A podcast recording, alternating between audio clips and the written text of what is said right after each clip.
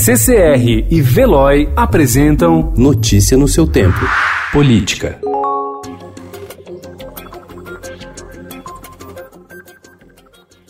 Ao participar de um ato a favor do seu governo e com críticas ao Congresso e ao STF ontem à tarde, o presidente Jair Bolsonaro ignorou a orientação de sua equipe médica e as diretrizes do Ministério da Saúde para tratar a epidemia global do coronavírus. O presidente deixou o isolamento que deveria fazer por ter se encontrado em viagem aos Estados Unidos na semana passada com ao menos 12 pessoas que já têm a doença e cumprimentou centenas de apoiadores que se aglomeravam em frente ao Palácio do Planalto. Os presidentes do Senado, Davi Alcolumbre, e da Câmara, Rodrigo Maia, criticaram ontem a participação do presidente Jair Bolsonaro nos atos pró-governo. Alcolumbre classificou o comportamento como inconsequente e um confronto à democracia, enquanto Maia chamou de atentado à saúde pública. Médicos infectologistas também reprovaram o presidente.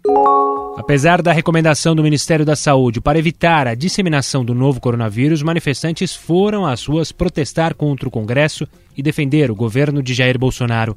Em São Paulo, um grupo vestindo verde e amarelo se concentrou na Avenida Paulista. O único caminhão de som presente exibia o cartaz do movimento Direita Conservadora. Os manifestantes pediam a prisão dos presidentes da Câmara, Rodrigo Maia, e do STF, ministro Dias Toffoli, e do governador de São Paulo, João Dória. Em uma transmissão feita ao vivo em sua página no Facebook, o bispo Edir Macedo, líder da Igreja Universal do Reino de Deus, pediu aos fiéis que não se preocupem com a propagação do novo coronavírus. Ele atribuiu a atenção que o mundo vive com o avanço da doença a uma tática de Satanás e ao trabalho da mídia.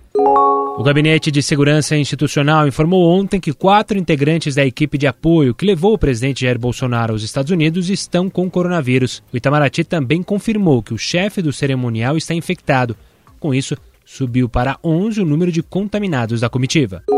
Morreu na manhã deste domingo, no Rio de Janeiro, Afonso Arinos de Melo Franco, conhecido como Afonso Arinos Filho, aos 89 anos. Afonso foi o sexto ocupante da cadeira número 17 da Academia Brasileira de Letras, eleito em 22 de julho de 1999. Notícia no seu tempo. Oferecimento CCR e Veloy.